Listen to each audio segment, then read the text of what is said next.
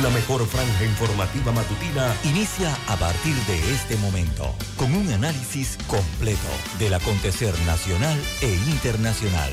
Noticiero Omega Estéreo. Omega Estéreo Noticias.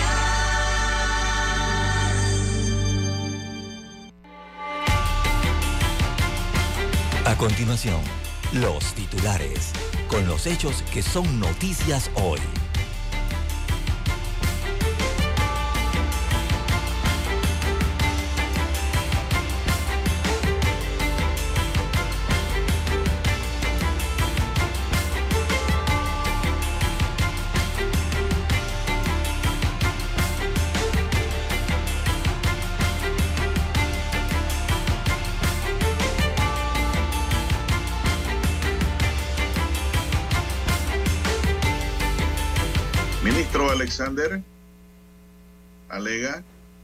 Ritmo de la deuda pública disminuye. Mesa técnica entra en sesión permanente para evaluar proyecto de ley sobre medicamentos. Más de 10.000 dosis de fentanilo se extravían de la caja de seguro social y hay dos investigaciones abiertas por ese tema. Más de 10.000 dosis, pues no se sabe en su paradero. Esta es una droga que dándole mal uso eh, pueden sacar provecho el mundo criminal. Ministerio Público abre dos investigaciones inmediatamente por las pérdidas de este producto controlado. Diputados avalan crear el Consejo Nacional de Rectores de Universidades Oficiales. Panamá explora nuevos nichos de inversión en Emiratos Árabes Unidos. Todo listo para Expo Comer, Expo Logística y Expo Turismo. También tenemos para hoy, señoras y señores, Panamá seguirá de cerca los efectos de la quiebra del Silicon Valley Bank en Estados Unidos. Taiwán pagará a turistas que visiten ese país. Ya lo sabe Dani. Otra fuente de ingreso. También para hoy, miembro de la policía de, dice que presenció como sus amigos mataron a Anthony. Al parecer también le van a abrir un proceso en la DRP o, la Oficina de Responsabilidad Patrimonial DRP por ver y no actuar se olvidó del proteger y servir. Tenía condena de 40 años de prisión por doble homicidio y andaba tranquilo por la calle. Ya cayó y tendrá que pagar. Se acabó la libertad. Se registra una muerte por accidente en la autopista del oeste. También para hoy tenemos diputados piden investigar con celeridad desaparición de la droga fentanilo. Sorprenden a funcionarios de lotería realizando operativos no autorizados, es decir, estaban fuera de orden.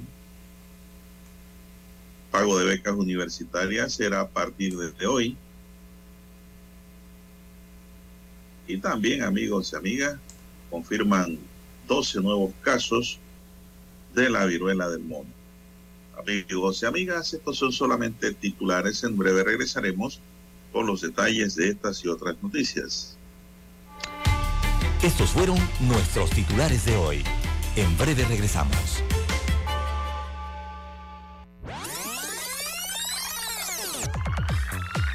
Omega Stereo tiene una nueva app. Descárgala en Play Store y App Store totalmente gratis. Escucha Omega Stereo las 24 horas donde estés con nuestra nueva app. 7:30 AM. Infoanálisis, con entrevistas y análisis con los personajes que son noticia. La mejor franja informativa matutina está en los 107.3 FM de Omega Estéreo, cadena nacional.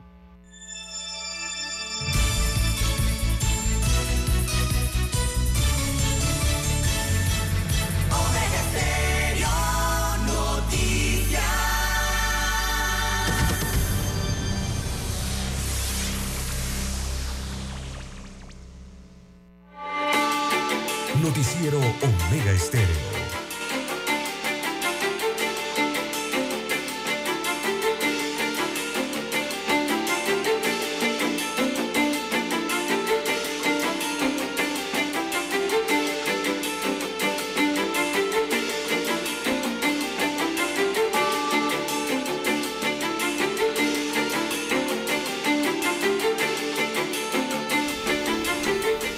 Amigas, muy buenos días. Continuamos con el noticiero Omega, el primero con las últimas. Hoy es jueves 16 de marzo del año 2022. Ya pasamos la mitad del mes de marzo. Vamos avanzando hacia el 2024.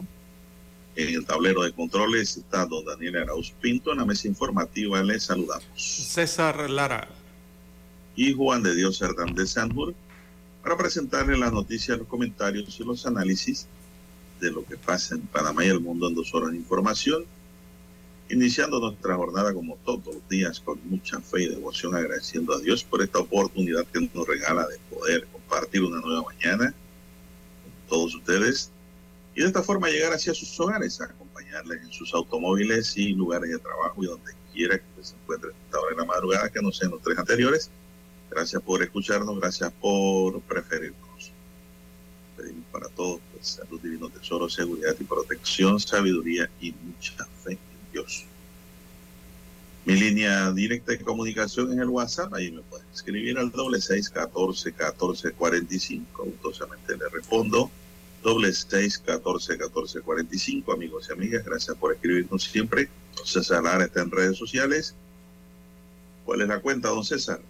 Bien, estamos en redes sociales, en arroba César Lara R, arroba César Lara R es mi cuenta en la red social Twitter. Allí puede enviar sus mensajes, sus comentarios, denuncias, sus fotodenuncias, el reporte del tráfico temprano por la mañana. Recuerde arroba César Lara R en Twitter, también para Instagram. Allí puede enviarnos entonces todos los incidentes o accidentes, eh, lo que usted se encuentre sobre la vía, información para el resto de los conductores. Buenos días, don Daniel, a usted, don Juan de Dios Hernández, a todos los amigos oyentes a nivel de la República de Panamá, comarcas, provincias del área marítima, también los que nos sintonizan en el canal 856 de Tigo, televisión pagada por cable a nivel nacional. Los que ya se encuentran conectados a través de la aplicación de Omega Stereo para sus dispositivos móviles o su celular. Buenos días. También los buenos días a los amigos oyentes en omegaestereo.com y los que nos sintonizan a través de Tuning Radio. Buenos días a todos. ¿Cómo amanece para hoy, don Juan de Dios? Bueno, bien, muy bien, gracias. ¿Y usted cómo amanece? ¿Esperando la feria? bien, bien, también. Bueno, la feria arranca hoy. En Dani se la va a perder este año por lo que veo. no, no, está muy distante y de hasta allá. Siempre va a esa feria, con todos los gastos pagos. Este año como que no va. Bueno, vamos a entrar en materia informativa. Don César, un total de 12 nuevos casos de viruela cívica, también conocida como viruela del mono o monkeypox, se reportaron en Panamá durante la semana del 1 al 8 de marzo, según confirmó ayer el Ministerio de Salud. Según detalla la entidad, con estos nuevos casos ya suman 189 los contagios acumulados en todo el país desde el 5 de julio de 2022, cuando se reportó el primer caso de esta enfermedad, por lo que el MINSA recalca que la prevención es el arma más eficaz para evitar el contagio con esta enfermedad. Hay 12 nuevos casos. Eh, tenemos que a la fecha del total de casos, solo 23 pacientes mantienen la enfermedad activa. Pero 23 es bastante si no se cuidan y contagian. Y de esos 19 se encuentran cumpliendo su aislamiento en sus casas, los otros cuatro en instalaciones de salud, mientras que los 166 restantes ya concluyeron su reclusión sin contratiempo, ya están en la pista nuevamente, están en la calle. Algunos nada más con algunas señales allí, don César, algunas cicatrices pequeñas que producen esas ampollas, pero bueno, ya están libres del monkeypox. Ya dicen el diario Bregar.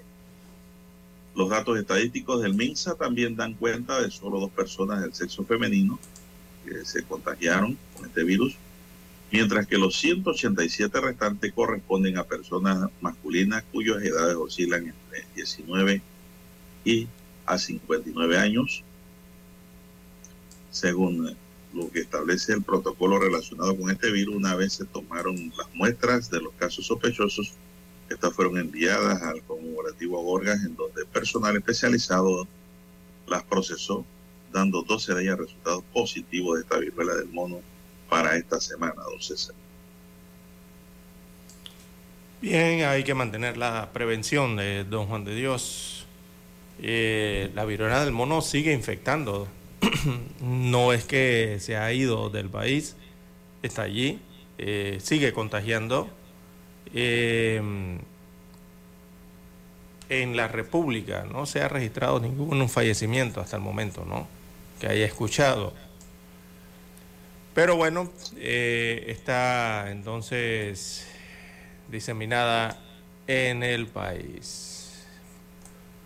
Bueno, el programa ampliado de inmunizaciones, como PAI, informa que dio a conocer que hasta el 6 de marzo se han aplicado 601 dosis de la vacuna contra la viruela símica, de las cuales 545 corresponden a primeras dosis y 56 a segunda dosis.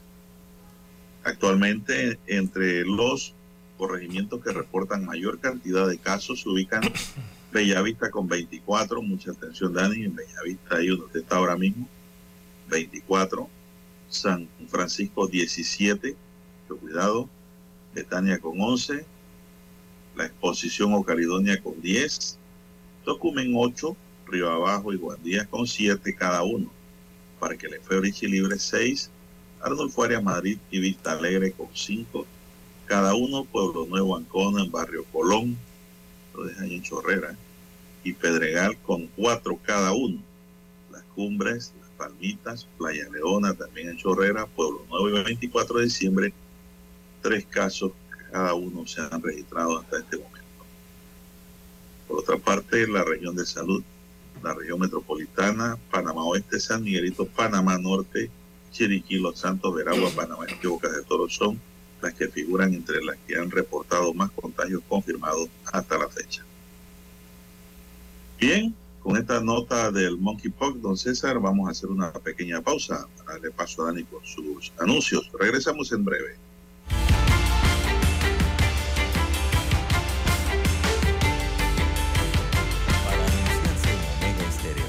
Marque el 269-2237.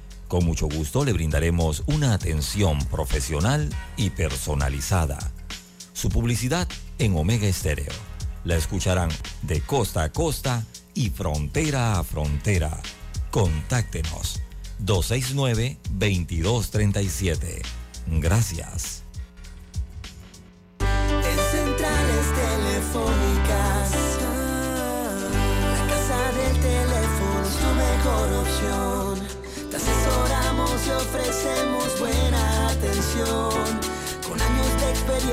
Trabajando para ti. La casa del teléfono, ubicados en Via Brasil y Vista Hermosa. La casa del teléfono, líder en telecomunicaciones. La casa del teléfono, distribuidores de Panasonic.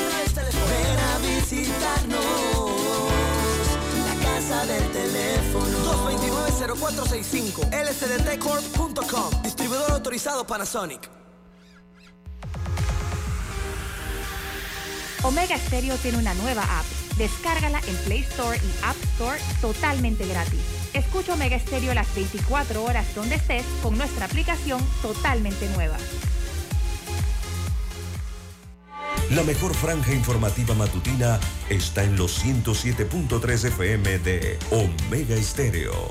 5.30 AM. Noticiero Omega Estéreo. Presenta los hechos nacionales e internacionales más relevantes del día. 7.30 AM. Infoanálisis. Con entrevistas y análisis con los personajes que son noticia.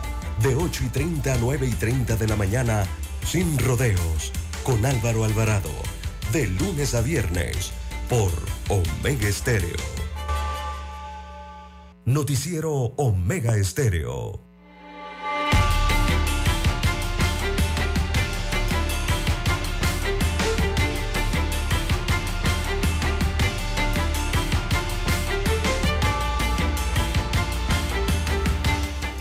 Y avanzamos, don César. ¿Qué hora tenemos ya? Bien, las 5.53 minutos eh, de la mañana en todo el territorio nacional. Bueno, don César, ayer se inauguró el ramal del metro que va hacia Tocumen y eso fue algo, una fiesta, don César. Estaba leyendo por ahí, salvo que tenga mejor nota, dice que en todo lo que es Latinoamérica, Panamá se coloca a la vanguardia al conectar la línea de su metro con el aeropuerto internacional más grande de la ciudad. El presidente de la República, Laurentino Cortizo, junto a las autoridades del Metro de Panamá, participó en la inauguración del nuevo ramal, que consta de una extensión eh, corta de dos kilómetros elevada, dos estaciones, una en el tramo en el Instituto Técnico Superior Especializado y otro en el Aeropuerto Internacional de Tocumen la extensión de la línea 2 beneficia a más de 100.000 habitantes del sector este de la ciudad de Panamá, así como facilita el traslado de colaboradores y turistas hacia el Aeropuerto Internacional de Tocumen y estudiantes hacia el ICSE y al INADE. En compañía del director del Metro de Panamá, Héctor Ortega, y además de las autoridades invitadas, el presidente Cortizo realizó el recorrido de los dos kilómetros en tren desde la estación del ICSE hasta la estación del Aeropuerto Internacional de Tocumen. Todo ocurrió ayer. Con el ramal se convierte en el primer país de Centroamérica y en una de las pocas ciudades de América Latina que cuentan con una conexión del sistema de metro entre el centro de la ciudad y su principal aeropuerto internacional, potenciando ventajas como país logístico de la región, manifestó el presidente al inaugurar esta obra. El mandatario agregó que la puesta en funcionamiento de esta extensión del metro se traduce en ventajas económicas importantes para el país, generando una nueva línea de incentivos a la actividad turística y de negocios en general en el sector este de la capital. Por su parte, el ingeniero Ortega explicó que todos los usuarios podrán acceder al ramal de la línea 2 a través de la conexión con la estación Corredor Sur. Con esta estación saldrá un tren desde la TEN central que indicará en su pantalla que se dirige hacia las estaciones Ixe Aeropuerto. Los trenes saldrán de la TEN central de la estación Corredor Sur con una frecuencia de 10 minutos. La tarifa se mantiene para quienes se movilicen en las estaciones X Aeropuerto, es decir, 50 centésimos línea 2 y 35 centésimos línea 1. Una de las características de las estaciones de esta obra es que desde nivel calle se sube ingresa directamente al andén para esperar el tren. Por esto los usuarios al bajar de la estación ICSE deben hacerlo por el lado izquierdo y al llegar a la estación aeropuerto por el derecho, detalló el ingeniero Ortega, don César. ¿Estaba allá, don César? ¿Te fue? No, no, no he tenido ocasión de eh, probar esta línea aún. Por ahí lo haré más adelante, don Juan de Dios. Y el título es el correcto, don Juan de Dios. Es una de las... Panamá se convierte, la ciudad de Panamá en este caso, se convierte en unas pocas, pero muy pocas, don Juan de Dios, en Latinoamérica, eh, que el metro llega hasta la terminal aérea internacional de sus ciudades. O sea, llegan hasta el aeropuerto. Son muy pocas. Se puede encontrar algo así en Brasil, parece por allí Río de Janeiro, Sao Paulo cerca, y en algunos otros y en otros países, ¿no? Pero son muy pocos. Así que Panamá se suma a ellos, a este puñado pequeño de países que tienen metros que conectan al aeropuerto internacional con el resto de la ciudad. Eh, gran avance allí, ¿no? En ese sentido.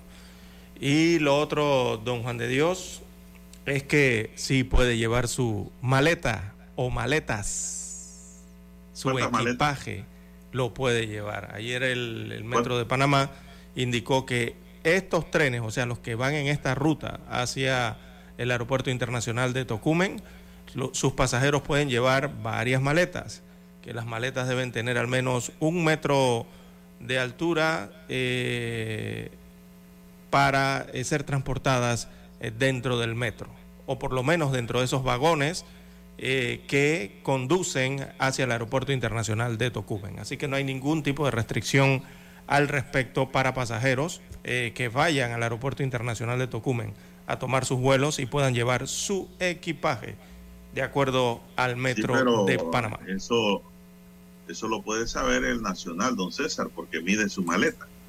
Pero ¿qué pasó con el que viene de afuera? Eh, bueno, don Juan de Dios, el metro dijo que las pueden llevar. Y no una, varias. Si la maleta mide más de un metro. Eh, pues, eh, dieron a conocer esa medida estándar. No, bueno, usted no me tiene la respuesta, pero creo que si la maleta sobrepasa esa medida, usted seguro tendrá que coger su taxi. Bueno, habrá que preguntarle al, al, conductor del tren, don Juan de Dios, del vagón. Pero si hay un reglamento, el metro, el metro muy estricto en su reglamento, para que sepa. Allí la gente se porta bien en el metro. Que no se porta bien allí va para abajo, porque hay policía en el metro. Y eh, el panameño lo que necesita es orden, eso es todo.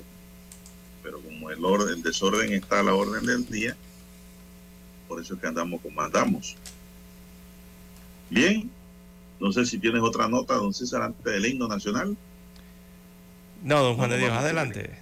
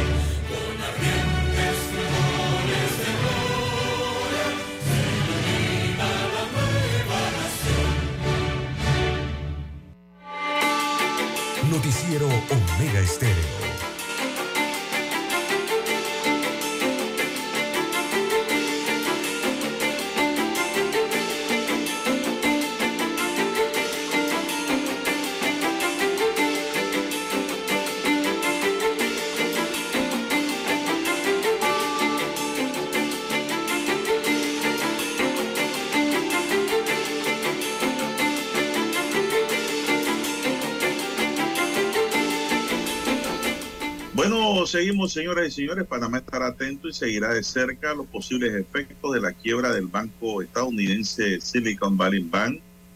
Manifestó ayer el ministro panameño de Economía y Finanzas, Héctor Alexander. Vamos a estar siguiendo bastante de cerca esta situación y como decía, es una historia en desarrollo así que hemos estado pendientes de ella, dijo el titular del Ministerio de Economía y Finanzas de Panamá en una rueda de prensa previa a la Asamblea Anual del Banco Interamericano de Desarrollo.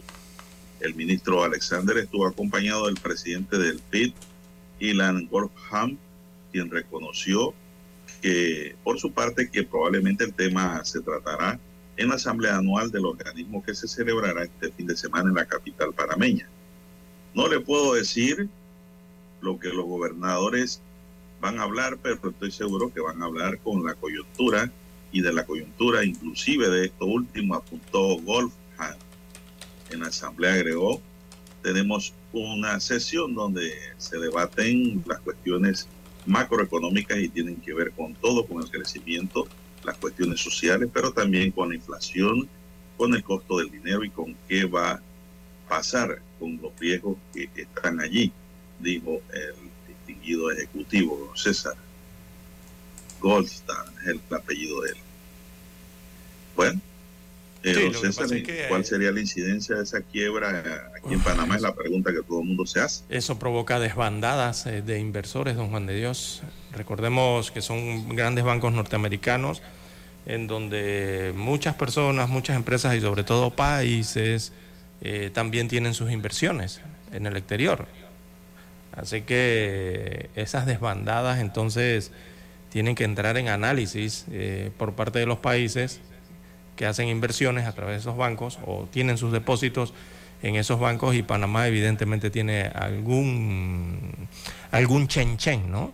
Eh, por ese sector bancario allá en los Estados Unidos eh, de América. Y cuando se dan estas debacles en, bancos importantes, en norteamericanos sobre todo, eh, usted sabe que cuando el refrán este, ¿no? La, la, forma de hablar de los economistas que dice que cuando los Estados Unidos eh, estornuda, entonces el resto del país eh, le da gripe, le da de todo, ¿no? Así que ese contagio eh, se teme que pueda llegar al resto de las economías, principal la norteamericana y al resto, ¿no? y regularmente eso sacude, sacude el sistema bancario internacional. Bueno, el superintendente del Banco de Panamá, Mauri Castillo, habló ayer y dijo que en este país no hay efectos directos derivados de lo que se vive en el sistema financiero de Estados Unidos, señalando que la industria panameña es saludable y fuerte según se publica. En términos generales no vemos una incidencia directa, quizás algunas indirectas por algún tipo de exposición de títulos que pudieran tener de Silicon Valley en Panamá, indicó Castillo. Sin embargo, estamos monitoreando de manera muy cercana lo que ocurre dado que Hoy sucede que el sistema financiero de Estados Unidos genera en el sistema financiero global un riesgo de confianza, sostuvo. Es la desbandada de la que usted habla, don César. Exacto. El regulador bancario panameño recordó que el Centro Bancario Internacional panameño cuenta con activos por 140 mil millones de dólares. Ah, están allí, según el rotativo. Eh, la repentina caída del Silicon Valley Bank, uno de los mayores colapsos bancarios en la historia de los Estados Unidos, ha disparado las dudas sobre la salud del sector y los temores a una nueva crisis financiera, don. Exacto, una, después, es que es eso, lo que pasa es que este no es cualquier banco, don Juan de Dios, que ha, que ha quebrado en los Estados Unidos, este es un banco de los grandes en los Estados Unidos de América. Y entonces usted vio los días, los días pasados, las semanas pasadas, cómo las, bolsas se tiñeron de rojo, nada más con el anuncio de que el Silicon Valley estaba en problemas. Eh, y regularmente esto, genera como, como, ondas expansivas, ¿no? para decirlo eh, más entendible. Eh, genera como estas ondas expansivas y claro que los gobiernos que tienen inversiones en los Estados Unidos de América o cuentan con centros bancarios en donde se manejan estas corresponsalías también, deben tomar, supongo que Panamá tomó de inmediato las medidas para, para proteger sus depósitos, eh, los depósitos de los clientes, ¿no? Eh, y, eh, y, ver los impactos o los riesgos que pudiera tener para nuestra economía, ¿no? Bueno, eh, dijo Mauri Castillo que directamente Panamá no tiene problema con eso. Que nuestra banca es local, entonces eso es lo que dijo don César Porque este era un banco muy grande y muy confiable en los Estados Unidos, don César. Bueno, don César, a mí en Derecho Financiero, cuando estudié Derecho en la Universidad de Panamá, se me enseñó que los bancos estatales son los bancos más seguros para uno guardar su chechen. Eso no quiebran. Sí, así es, ¿no? Es que este Silicon Valley... Tu, tu, interés, vas a devengar un interés más bajo, porque no son bancos abiertamente comercial. Que este era un banco científico o, de, comercio. o de tecnologías. Pero ese es un dinero seguro, te guarda su plata eh, don César, en el Banco Nacional de Panamá o la Caja de Ahorro, usted no tiene problema nunca de que los bancos vayan a quebrar y usted quiebre también detrás de ellos. Por eso es que la banca privada, don César, es un riesgo. Gana más en intereses, pero también es un riesgo para que sepan. ¿eh? Bueno, seguimos, don César. Eh, sí, así es. Bueno, este es un banco, nada más para hacer de forma genérica, es un barco dedicado al, financiamiento de, tecnologías, por eso le llaman el Silicon Valley, ¿no? Eh, y aspectos que tienen que ver con, con, ciencia y tecnología. Básicamente por allí se dedicaba este Silicon Valley Bank en los Estados Unidos de América. Pero, repito, como es uno de los bancos más grandes, esto eh, golpea y provoca inicialmente cayeron las cotizaciones, ¿no? Fue lo primero que pasó de acciones de todo el sector financiero eh, dentro y fuera de los Estados Unidos eh, de América, una de las eh, consecuencias iniciales, ¿no? sin embargo, las bolsas se fueron recuperando con los días, poco a poco, y tras conocerse los datos, entonces se han estabilizado las bolsas, por lo menos allí no generó tanto impacto. Pero sí me imagino, don Juan de Dios, a los financiamientos y los que tienen sus dineros en estos grandes bancos en los Estados Unidos eh, de América. Así es, don César. Bueno, ese, este era uno de los bancos más grandes, don César, en, los Estados Unidos. En realidad, digo, a mí me da tristeza en lo personal cuando un negocio grande se va a pique, por lo que eso representa, ¿no? Para la vida humana, la vida de los asociados. Así que, bueno, ¿cuáles son los bancos más grandes que tiene Estados Unidos, César, que usted pueda recordar? Aparte de este banco. Bueno, hay diversos allá en los Estados Unidos, don Juan de Dios, está el Merrill, está este, que este, es que por eso es que llama la atención, ¿no? Porque han sido, es considerado uno de los bancos más grandes en Estados Unidos de América. Eh, allí este se da, puede dar la mano con otros grandes como JP Morgan, ¿no? que también está por allí. Eh, el, otro es el, el, de Wells Fargo, creo que es otro de los bancos más grandes en los Estados Unidos de América. Y por supuesto el tan conocido eh, el, Citi, ya creo que le llaman Citigroup en los Estados Unidos. Son los grandes bancos, ¿no? creo que el Banco Bank of America también todavía está en los Estados Unidos entre los grandes bancos eh, norteamericanos.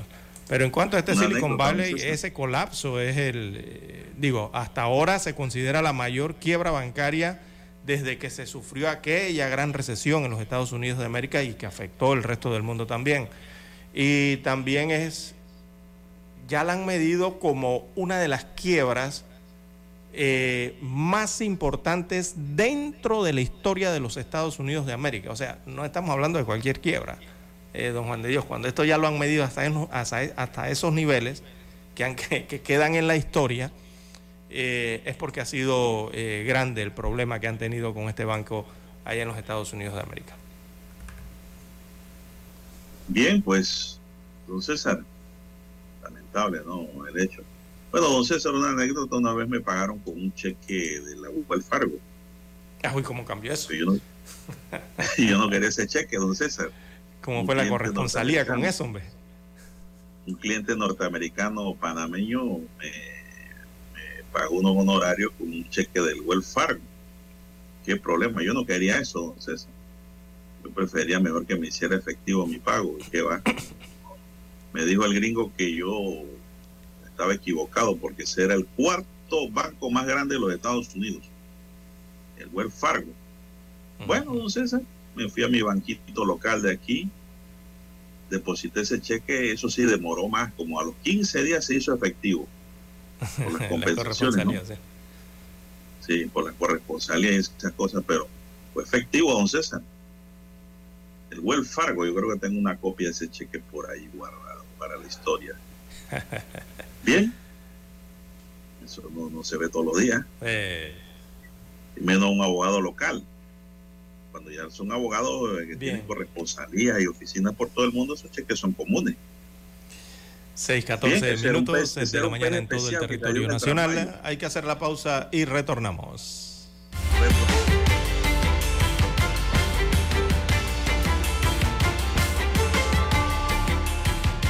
La mejor franja informativa matutina está en los 107.3 FM de Omega Estéreo.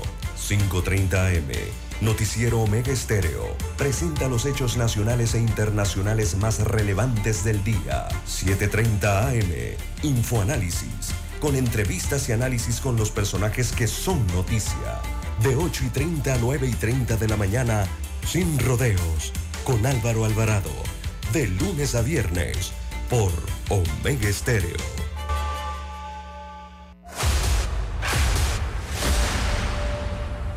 Desde los estudios de Omega Estéreo, establecemos contacto vía satélite con la voz de América. Desde Washington, presentamos el reportaje internacional.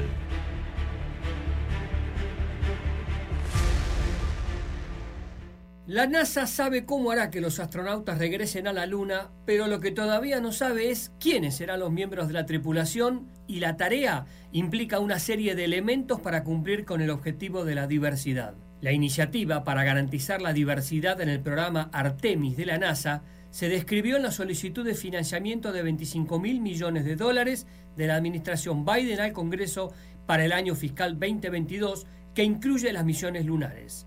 Entre los contendientes está el astronauta Stan Love y afirma. Entonces todos en la oficina de astronautas tienen los antecedentes, la capacitación básica y las calificaciones para realizar esa misión, por lo que todos esperan que se llame su nombre. Las primeras misiones a la Luna podrían lanzarse ya en 2024 y Love dice que las tripulaciones se verán diferentes a las del programa Apolo durante las décadas del 60 y del 70. Vamos a ampliar nuestra demografía para que no solo los blancos, lleguen a la Luna, advierte Love. Víctor Glover podría hacer historia como la primera persona de color en llegar a la Luna y obviamente su sentimiento es particular. Hacemos que los trabajos de nuestros jefes sean realmente desafiantes. Hacemos que su trabajo sea difícil porque tienen que elegir a algunos de nosotros y creo que todos estamos listos, capacitados y somos capaces de hacer que esta misión sea un éxito. Los gerentes de la agencia, incluida Branel Rodríguez, están aceptando el mandato y lo hace con entusiasmo mencionando que Apolo tenía una hermana, Artemisa, y esta es nuestra generación.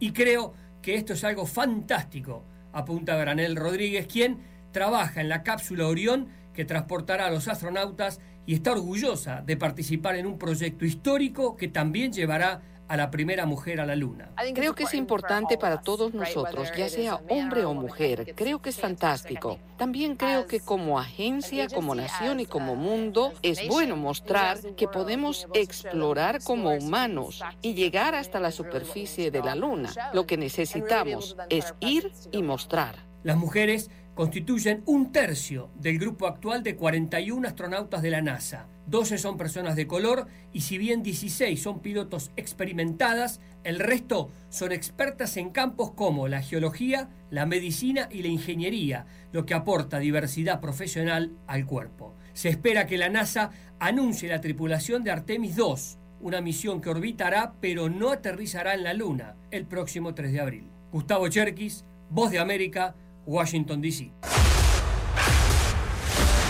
Escucharon vía satélite desde Washington el reportaje internacional. 7 de febrero, año 1981. Escuchan transmisiones de prueba de Omega Estéreo, nueva corporación radial con total cobertura nacional. Durante 42 años te hemos acompañado las 24 horas del día, ofreciéndote entretenimiento e información. Noticiero Omega Estéreo. Infoanálisis. Formamos parte de la generación ochentera. Omega Estéreo. Total cobertura nacional. Te vimos crecer. Te acompañamos en esas largas noches de desvelo de estudio. Hasta que con esfuerzo lograste tus metas. La generación ochentera. El buen gusto por la música que muchos heredaron a sus hijos. Omega Estéreo. Durante 42 años hemos sido tu fiel compañía. Omega Stereo. 24 horas todos los días del año. Gracias por formar parte de Omega Estéreo. Omega Stereo. Esta es la generación Omega. Omega Estéreo. Cadena Nacional. Noticiero Omega Estéreo.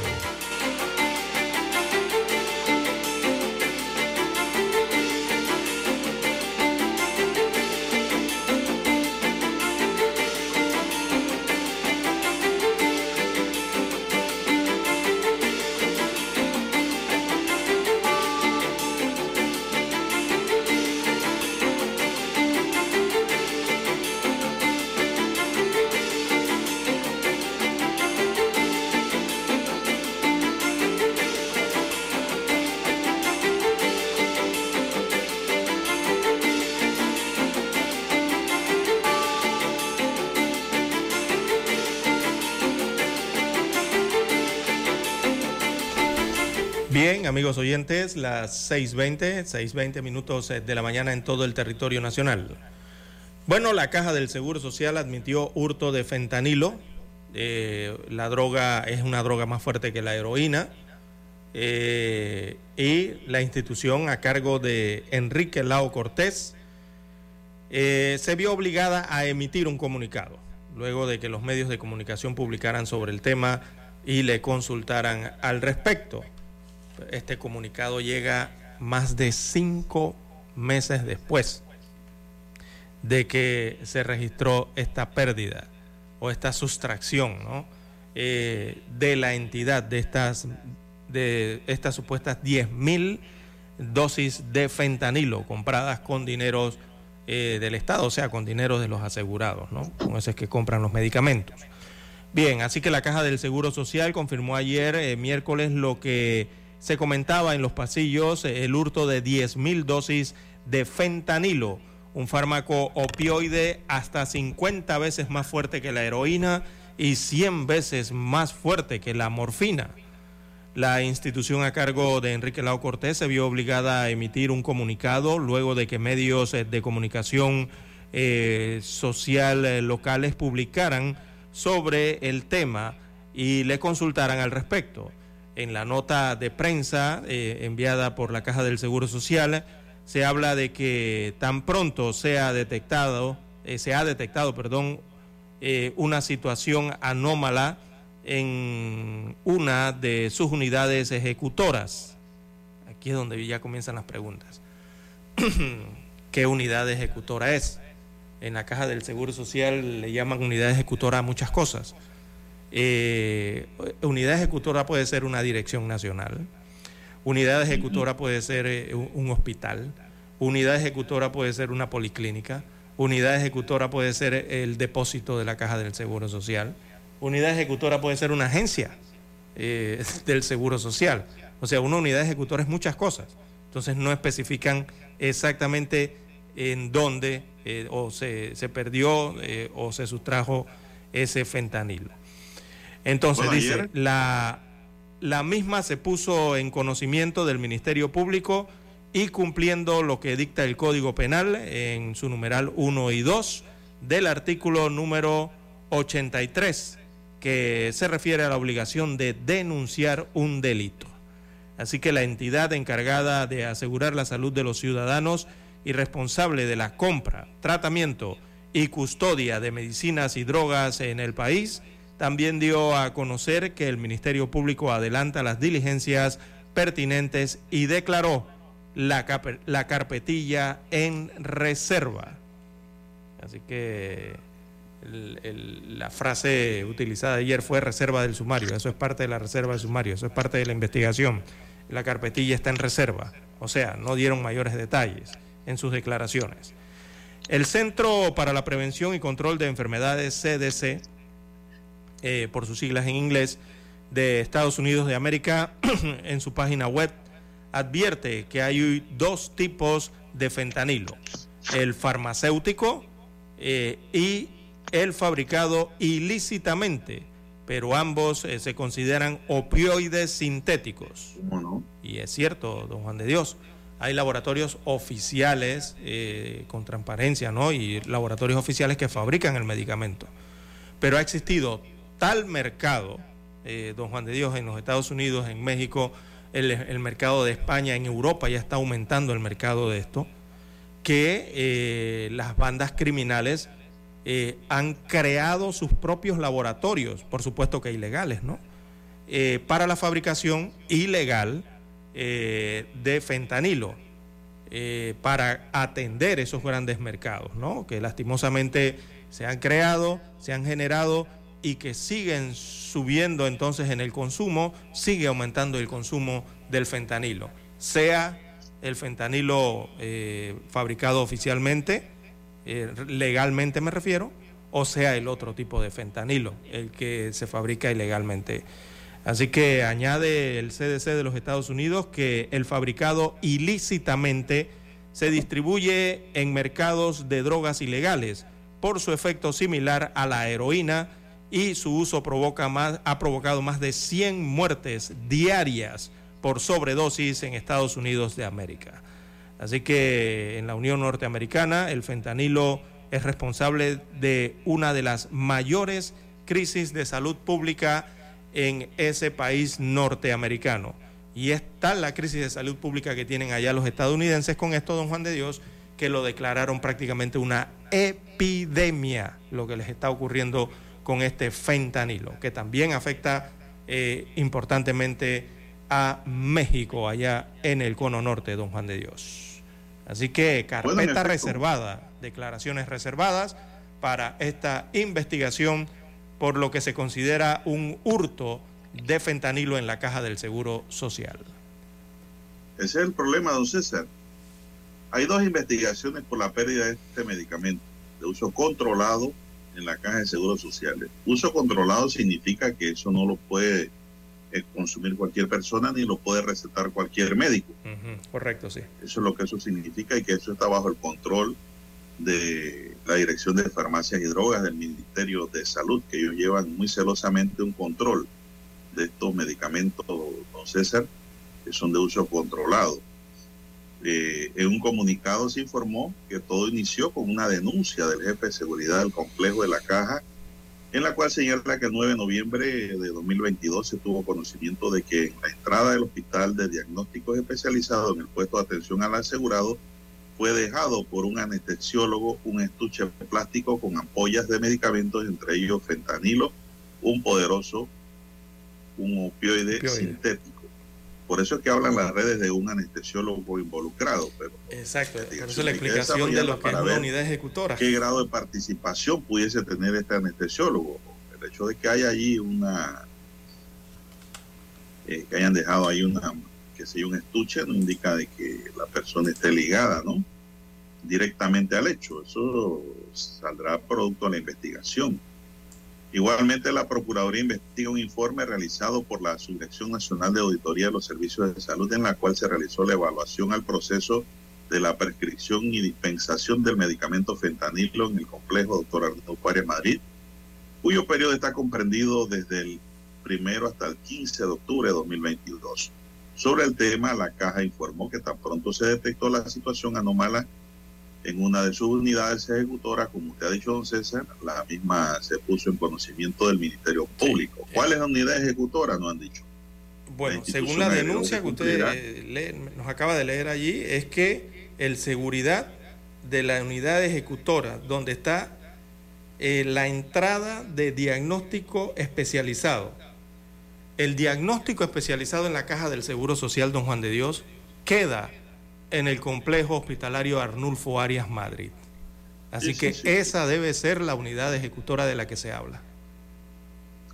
Bueno, don César, hablan de dos investigaciones, pero yo veo que los periódicos nada más hablan de una. Y Son dos. Por el delito contra la administración pública. Es decir, don César, eh, el hurto, el hurto del medicamento, pero no hablan de una investigación, don César, de la Fiscalía de Drogas para ver dónde fue a parar y quién tiene esto y qué ha pasado. Sí, esa es la segunda. esa debe ser la segunda. Porque la segunda fue eh, la denuncia que hizo la Subdirección Nacional de Auditoría de los Servicios de Salud, en la que advierte sobre la falta de observancia en las normas y disposiciones legales, así como de aquellos que regulan la actividad y uso de sustancias controladas para eh, fines médicos. Esa es la otra denuncia que hay. Entonces, ahí donde está la auditoría, ¿no? Que se realizó entre el 1, perdón, entre el primero y el 15 de octubre del año 2022, que fue cuando se dieron cuenta. Con esa auditoría se percataron entonces de lo que estaba pasando y fue denunciado, pero fue denunciado entonces ya oficialmente para el mes de mayo del 2023. Perdón, el mes de marzo del 2023. O sea, la denuncia, don César, está impetrada como la pérdida de un bien público, ¿no? Porque es un delito contra la administración pública lo que inicialmente se está investigando. Pero esto va más allá, don César, porque esto puede ser... Eh, grave. Esto puede ser grave, esto puede ir hasta el delito de tráfico de drogas, ¿no? Claro tratándose un medicamento de esta naturaleza. La verdad es que nadie sabía nada hasta esta semana, don César. y desde octubre. Tanto ¿eh? silencio. Sí, porque tanto silencio. Sí, es que esto es altamente preocupante. Yo sé que la mayoría de la población sabe los efectos, lo que significa el fentanilo, don Juan de Dios, lo que puede causar el fentanilo en niños, en adolescentes, en jóvenes, en los adultos mayores. O sea, saben lo que esto puede provocar. Eh, pero la problemática aquí es que... Hay que ver también a quién se lo vendieron. Eh, eso, es que esa es, la, esa es parte de la problemática, don Juan de Dios. Si eso se quedó a nivel local o si eso fue sacado del país.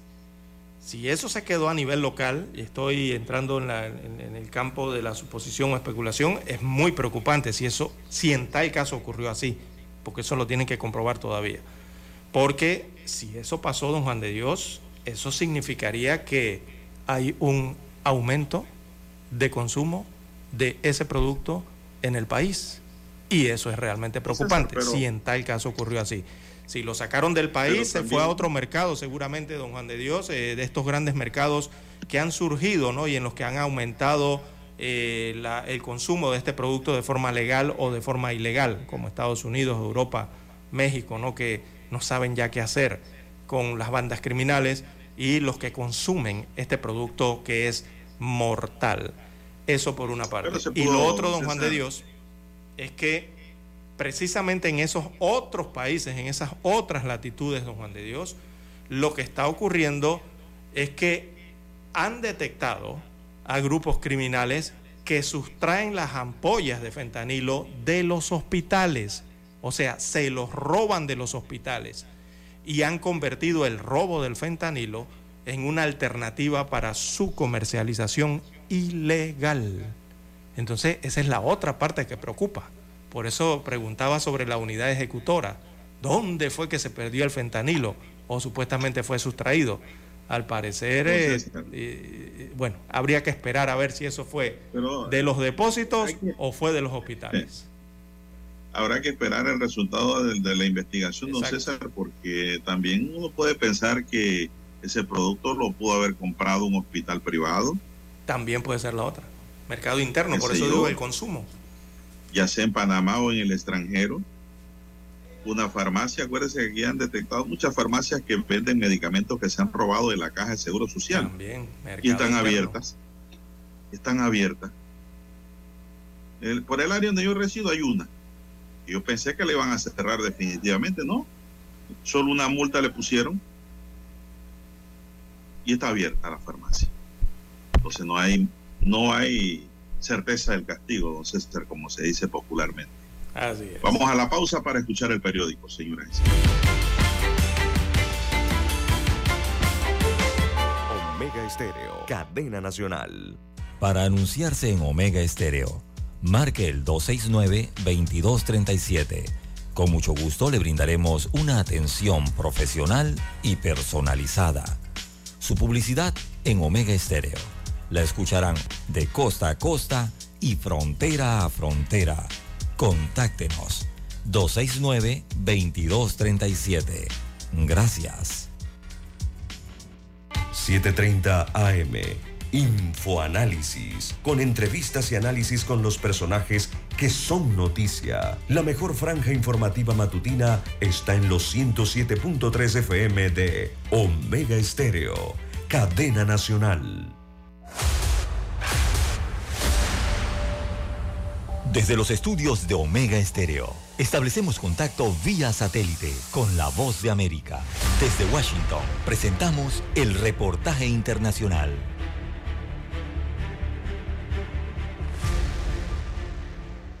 El desempleo entre los hispanos en Estados Unidos aumentó cerca de un punto porcentual durante el mes de febrero, pasando de 4,5% a 5,3%, ubicando el total en más de 1,6 millones de hispanos sin trabajo, según revela la Oficina de Estadísticas Laborales. El aumento respondería a una lenta recuperación después de la pandemia del COVID-19 en industrias que concentran la mayor cantidad de trabajadores hispanos, como construcción, hospitalidad, transporte y limpieza, según los expertos. En Bolivia, donde se encuentran las reservas de litio, las instituciones se movilizan y reclaman al gobierno mayor transparencia sobre el manejo de este preciado recurso natural. Nos informa Fabiola Chambi. En el departamento de Potosí, al sur de Bolivia, grupos de ciudadanos liderados por el Comité Cívico Potosinista ejecutan un bloqueo de carreteras y otras medidas de presión para exigir al gobierno del presidente Luis Arce coordine las decisiones alrededor del litio, el recurso natural que actualmente genera mayor expectativa en el país. En entrevista con la voz de América, la presidenta de la entidad cívica, Roxana Gras, lamentó que la aprobación de la ley de evaporíticos se esté demorando y también que se haya firmado el acuerdo para la explotación con un consorcio chino sin dar mayores explicaciones al departamento de Potosí. Fabiola Chambi, Voz América, Bolivia. Tras barrer Mozambique y Malawi desde finales de la semana pasada y causar cientos de muertos y miles de desplazados, se espera que el ciclón Freddy se aleje de tierra, lo que supondría cierto alivio para las regiones azotadas. El ciclón dejó al menos 225 fallecidos en la región meridional de Malawi, se reportaron al menos 20 decesos desde que la tormenta tocó tierra en la ciudad portuaria de Quelimane. Escucharon vía satélite desde Washington el reportaje internacional. Noticiero Omega Estéreo. Las noticias impresas en tinta sobre papel. Con ustedes. Escuchando el periódico. Los titulares de las primeras planas de los diarios estándares de circulación en Panamá.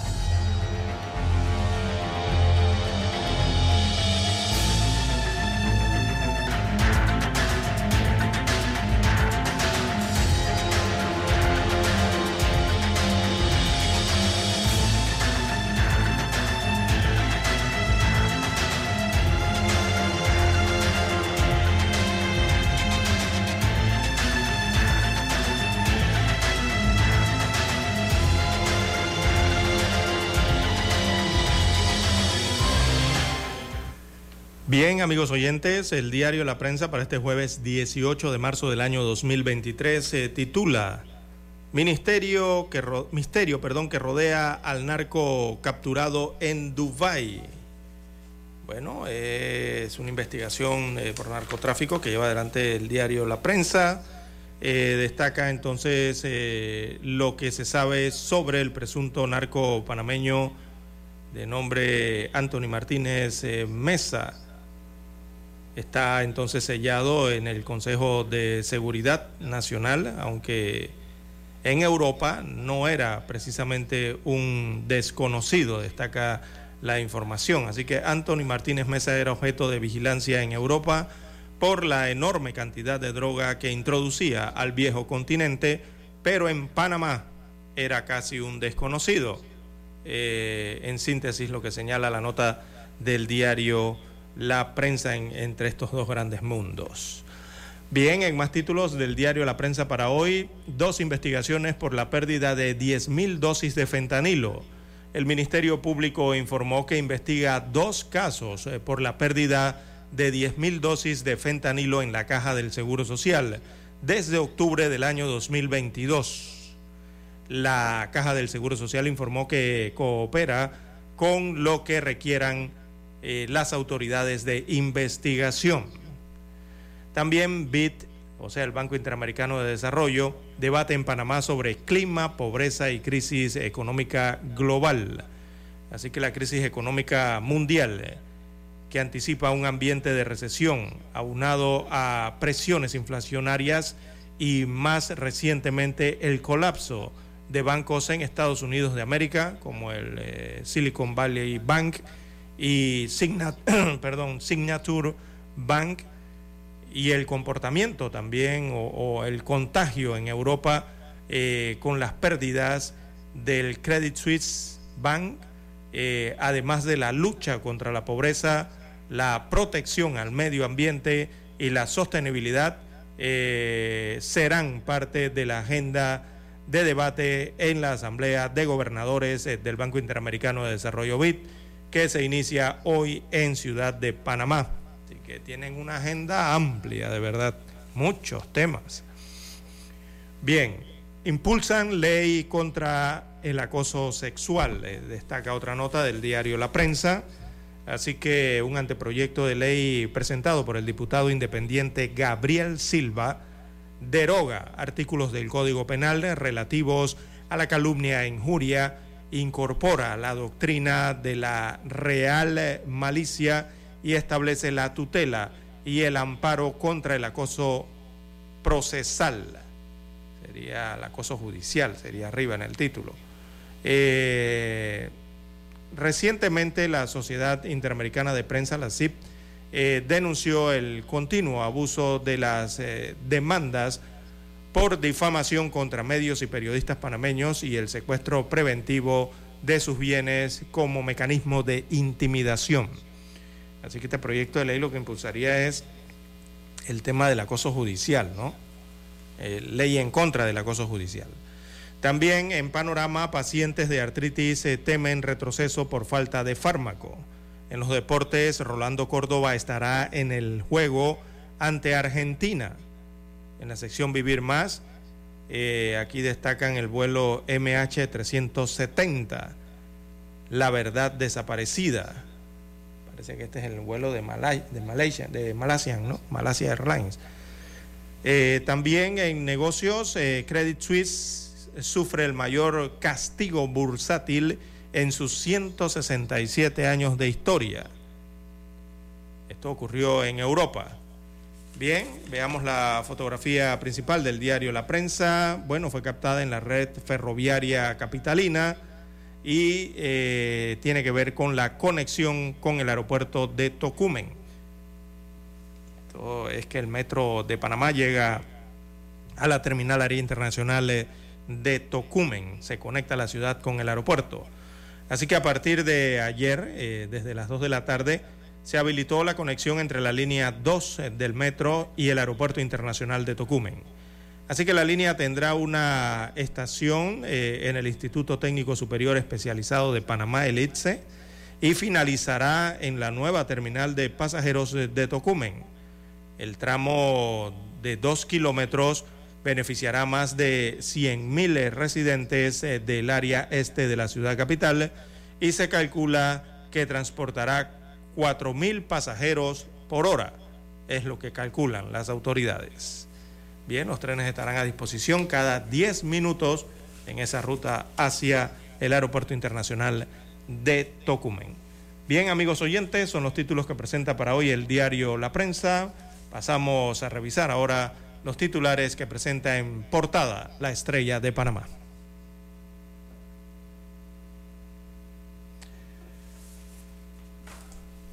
Bien, la estrella de Panamá titula para la mañana de hoy, ministro Alexander alega que el ritmo de la deuda pública disminuye.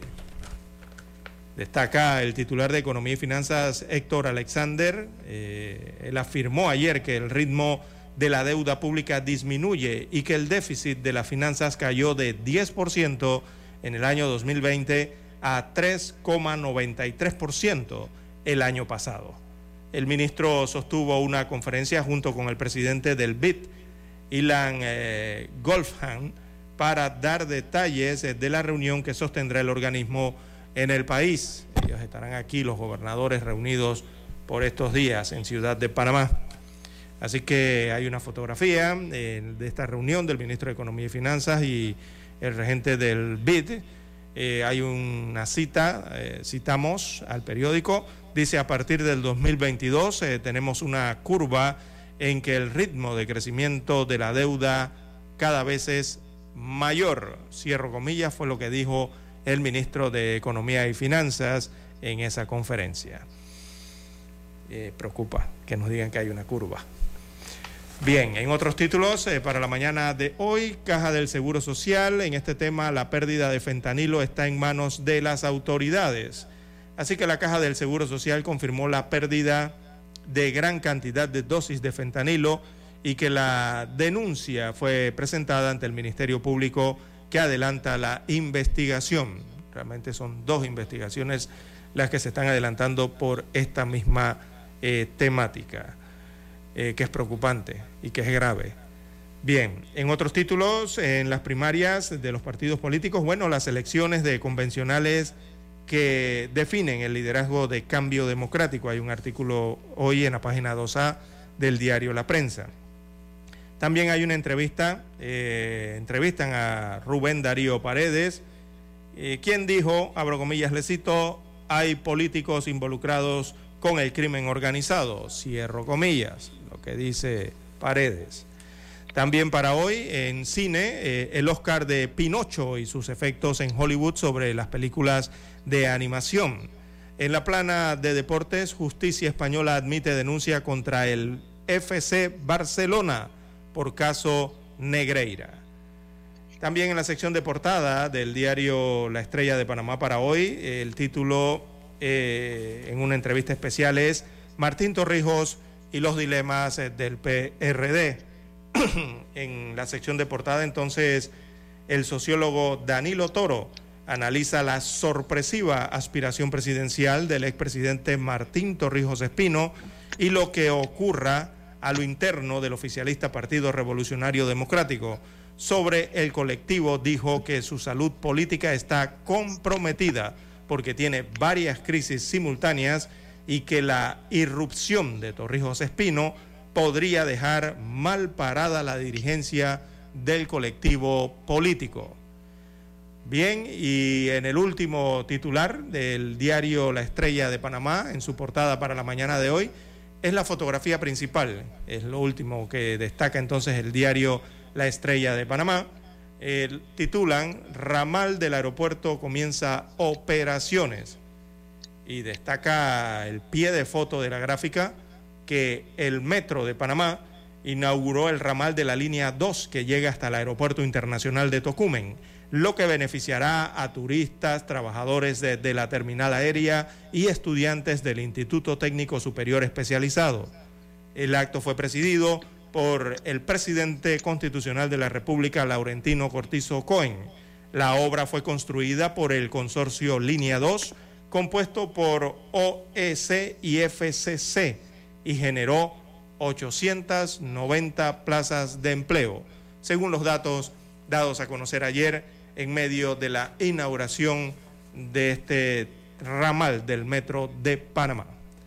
Bien, son los títulos que aparecen en la decana de la prensa nacional para la mañana de hoy, la estrella de Panamá. Adelante, Daniel. Hasta aquí. Escuchando el periódico. Las noticias de primera plana, impresas en tinta sobre papel.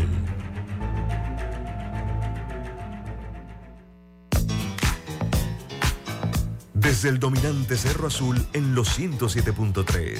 107.3. Continúa por el majestuoso Cerro Canajagua en los 107.5 para provincias centrales. Hasta el imponente Volcán Barú. En los 107.3. Transmite Omega Estéreo, cadena nacional simultánea Noticiero Omega Estéreo. Desde los estudios de Omega Estéreo, establecemos contacto vía satélite con la voz de América. Desde Washington, presentamos el reportaje internacional.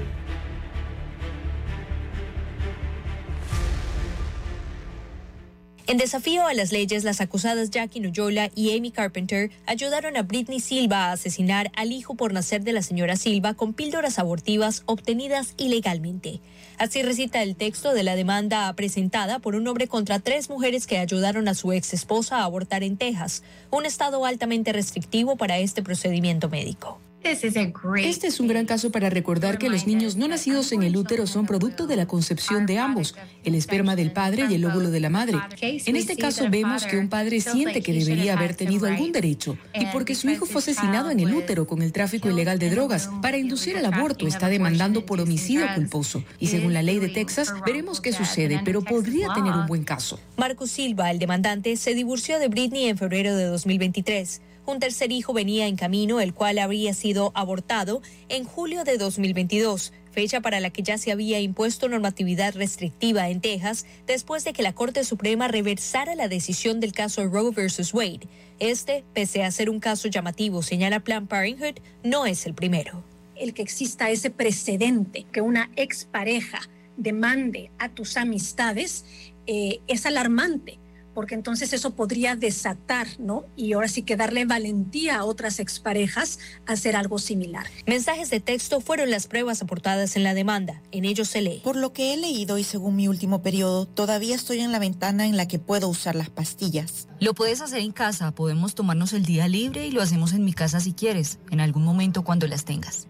Y actualmente, leyes actuales permiten que una persona, sea quien sea, demande a quien te ayude abortar en Texas. Leyes que también pueden hallar culpable a cualquier persona que hubiera tenido competencia en dicho procedimiento, desde la que apoya a la madre que lo busca hasta la que facilita los medios y en caso de encontrarse en otro estado, de ser hallada culpable, puede ser solicitada en extradición para que responda legalmente en el estado de la estrecha solitaria. Este caso hasta ahora se inicia, por lo que su futuro es incierto.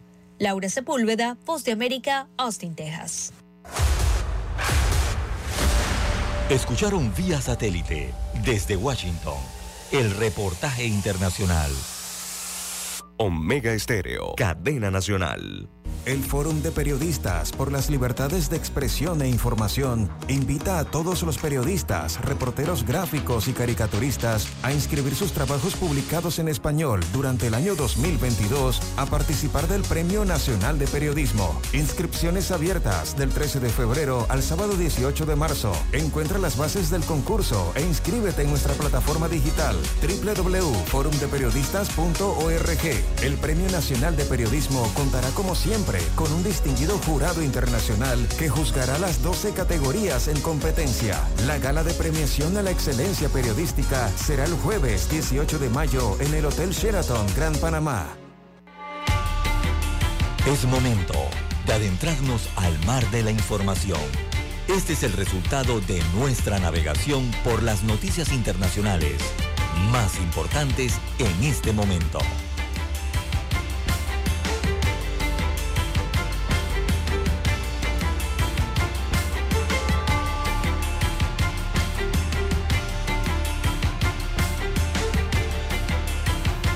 Bien, seguimos, don César, con más noticias. Vamos a dar ahora unas pinceladas internacionales.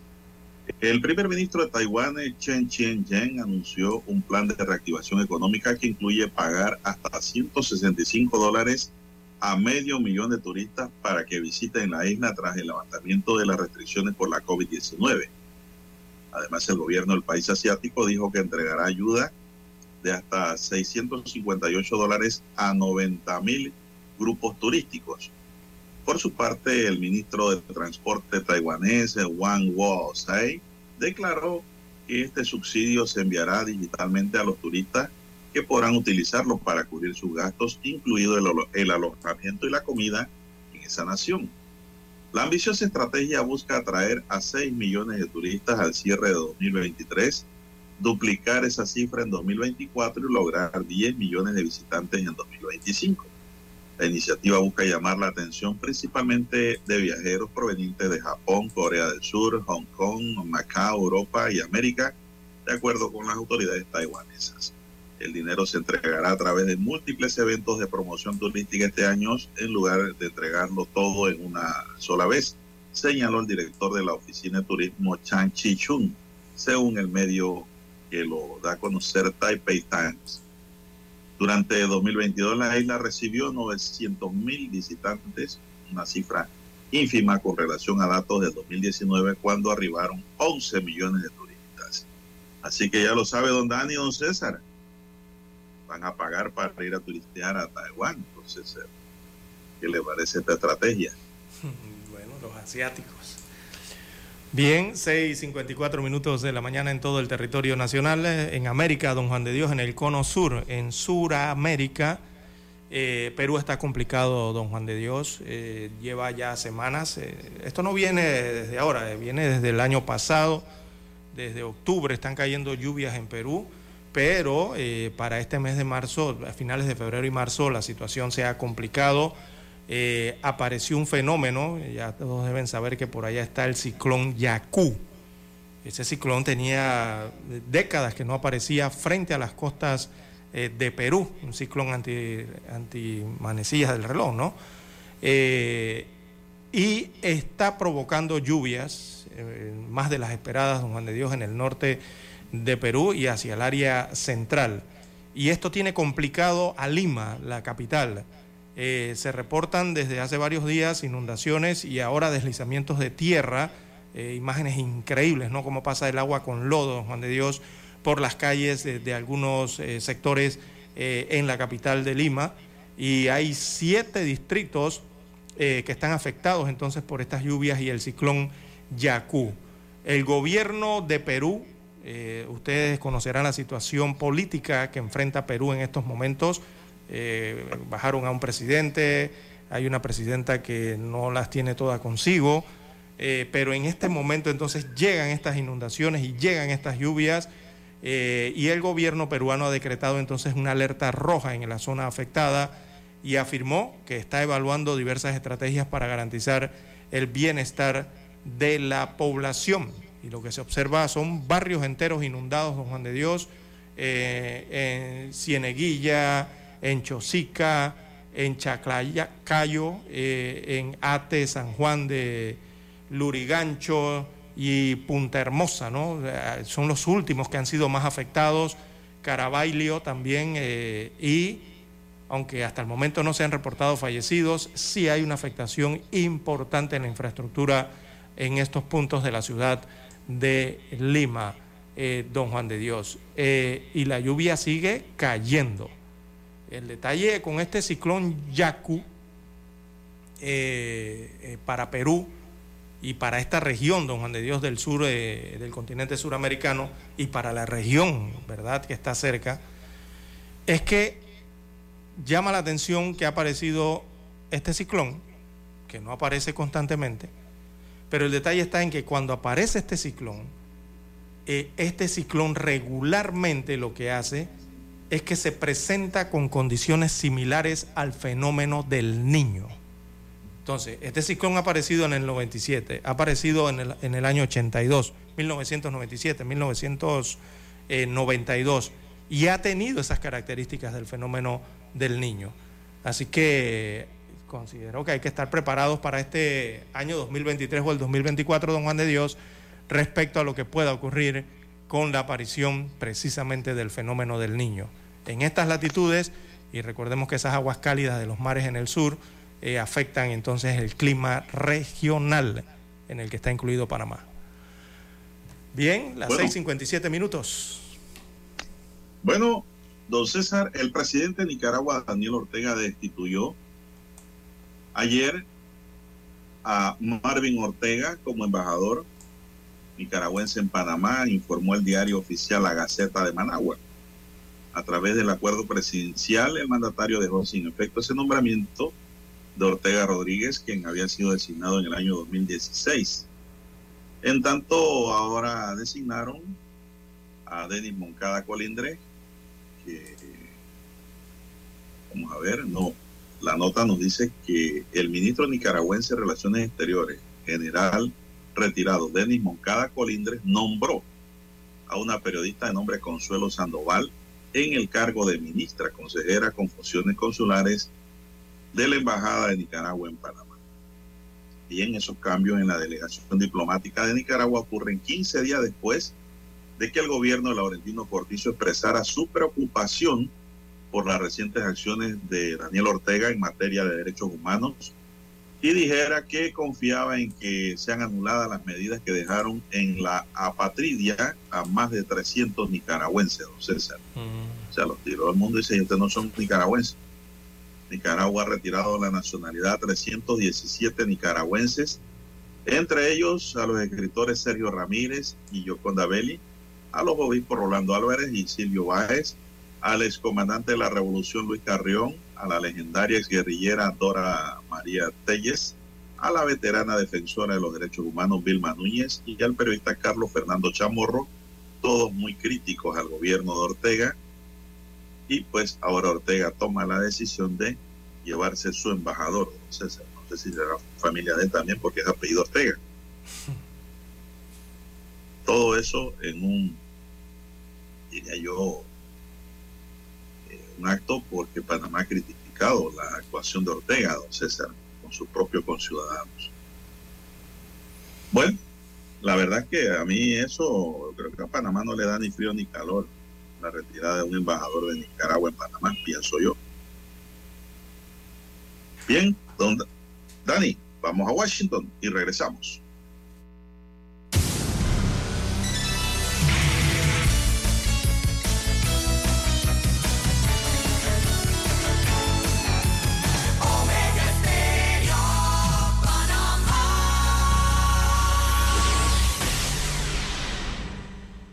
El satélite indica que es momento de nuestra conexión. Desde Washington, vía satélite. Y para Omega Estéreo de Panamá, buenos días, América. Buenos días, América. Vía satélite. Desde Washington.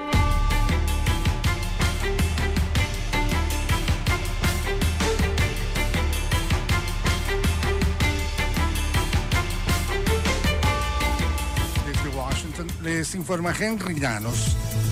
Estados Unidos no detendrá los vuelos de vigilancia mientras aumentan las tensiones con Rusia por el derribo de un dron. Nos informa Jacopo Lucy. Un día después del derribo de un dron de vigilancia estadounidense tras el golpe de un avión de combate ruso, el Pentágono dijo que seguirá realizando vuelos de vigilancia. Es parte de un patrón de acciones agresivas, arriesgadas e inseguras por parte de los pilotos rusos en el espacio aéreo internacional. Acabo de hablar por teléfono con mi homólogo ruso el ministro Shoigu. Como he dicho repetidamente, es importante que las grandes potencias sean modelo de transparencia y comunicación. Jacopo Luzzi, Voz de América. El Departamento de Justicia de Estados Unidos anunció el arresto de Hu Wang Kwok, también conocido como Mills Wu, y Gu Wengi, por defraudar a sus seguidores en línea en más de mil millones de dólares. El empresario exiliado, buscado por el gobierno de China y quien tenía vínculos con el ex asesor de la administración de Donald Trump, Steve Bannon, Kwok está acusado de llenarse los bolsillos con el dinero que robó, incluida la compra de una mansión de 50 mil pies cuadrados, un Ferrari de 3 millones y medio de dólares y financiar un yate de lujo de 37 millones de dólares, según el fiscal federal Damian Williams en un comunicado. Miembros de la sociedad civil de Venezuela alertan sobre los patrones de desinformación en el ambiente ciudadano. Desde Caracas nos informa Carolina Alcalde. La divulgación de bulos se ha vuelto frecuente en Venezuela en medio de la censura y autocensura que prevalece en los medios tradicionales desde hace varios años y que ha llevado a los ciudadanos a mantenerse informados a través de redes sociales. En ese sentido han surgido iniciativas de la sociedad civil que buscan hacer frente a la situación y estudian casos de desinformación, propaganda y operaciones de influencias digitales. María Virginia Marín, politóloga y directora fundadora de Provox, un observatorio digital que se encarga de monitorear el comportamiento de la conversación sociopolítica en Twitter en Venezuela, Cuba y Nicaragua. Carolina, alcalde Voz de América, Caracas. El presidente mexicano Andrés Manuel López Obrador declaró que la lucha contra las drogas emprendida por Estados Unidos fracasó y propuso prohibir el fentanilo incluso para uso médico. López Obrador ha lidiado en días recientes con el tema del fentanilo. El mandatario negó que México produce ese potente narcótico que causa unas 70 mil muertes por sobredosis en Estados Unidos cada año. Las autoridades estadounidenses estiman que en la mayor parte del fentanilo ilegal se produce en laboratorios mexicanos clandestinos usando materiales traídos desde China.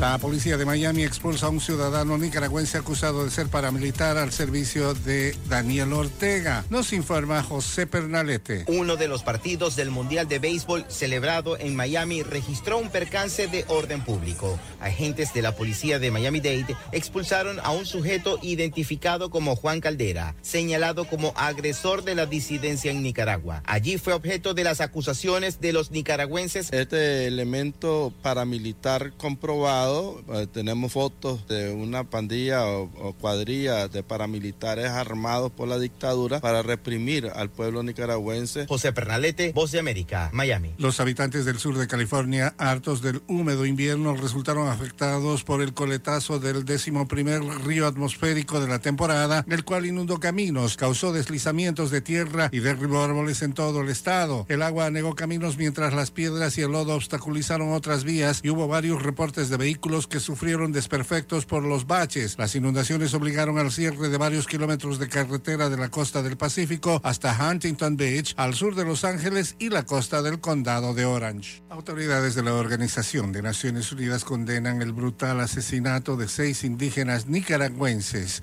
Nos informa Donaldo Hernández. El asesinato de seis indígenas en la costa caribe norte de Nicaragua el pasado sábado ha conmocionado a la ciudadanía y la Oficina de las Naciones Unidas para los Derechos Derechos Humanos se ha referido al crimen como una acción brutal de un grupo de armados invasores. La Oficina del Alto Comisionado de las Naciones Unidas para los Derechos Humanos condena enérgicamente el brutal asesinato de al menos seis personas indígenas mayagnas de la comunidad de Huilo, así como el desplazamiento de varias familias. Donaldo Hernández, Voz de América. La enviada especial de la Organización de Naciones Unidas a Haití advirtió que los recursos y el entrenamiento que la comunidad internacional está proporcionando a la Policía Nacional Haitiana son insuficientes para luchar contra pandillas cada vez más violentas. Helen Lime, directora de la Oficina Integrada de Naciones Unidas, participó inesperadamente en una reunión de la OEA en Washington, D.C. y dijo que es momento de buscar nuevas alianzas al tiempo que pidió una vez más el despliegue de una fuerza extranjera especializada. Desde Washington, vía satélite. Y para Omega Estéreo de Panamá, hemos presentado Buenos Días, América. Buenos Días, América vía satélite desde Washington. Noticiero Omega Estéreo.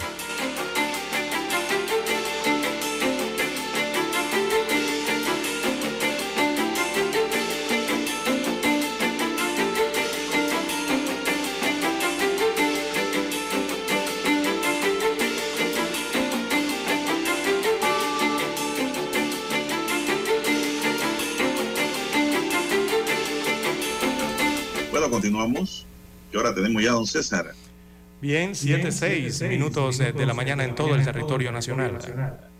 6 minutos sobre las 7 de la mañana. Así es. Avanza la mañana, señoras y señores. Bueno, don César continúa las investigaciones sobre el joven que apalearon y le quitaron la vida ahí en el área de Bellavista.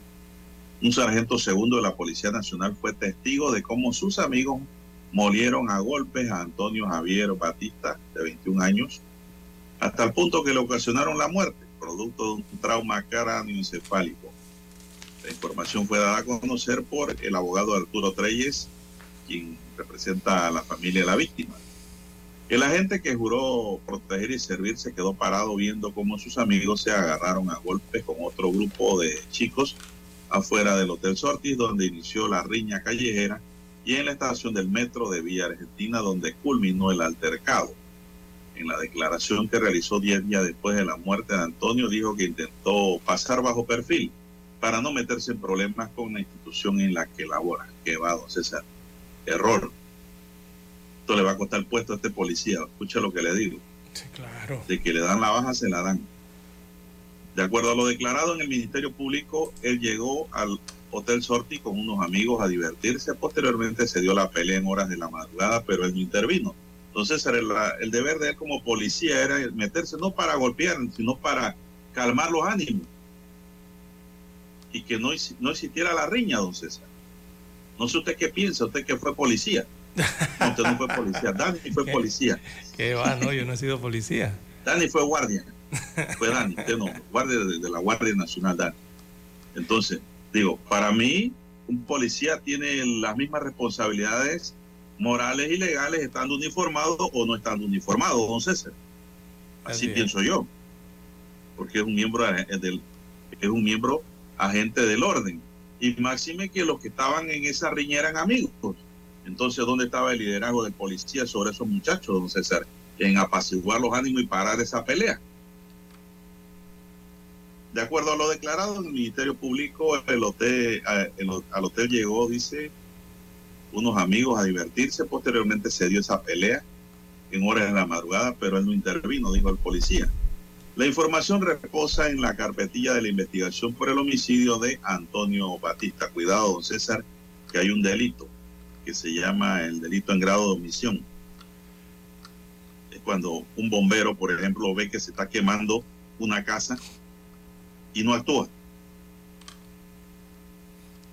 Ahí hay una responsabilidad subjetiva que no se ha cumplido por parte de la gente. Cuidado queda bajo la investigación penal también, don César, por incumplimiento. Sí, don Juan de Dios, es que eso, eh, usted, eh, digo, es que antes del tema por ser un funcionario de seguridad, ¿verdad? O, ser un funcionario como de la Policía Nacional o de los bomberos o del SINAPROC, o otros que deben brindar socorro, o, otros funcionarios que deben atender las, las peticiones de auxilio de cualquier ciudadano, de cualquier persona. Antes de llegar a eso, que ya puede ser por omisión, don Juan de Dios, pero es que debe existir conciencia ciudadana antes.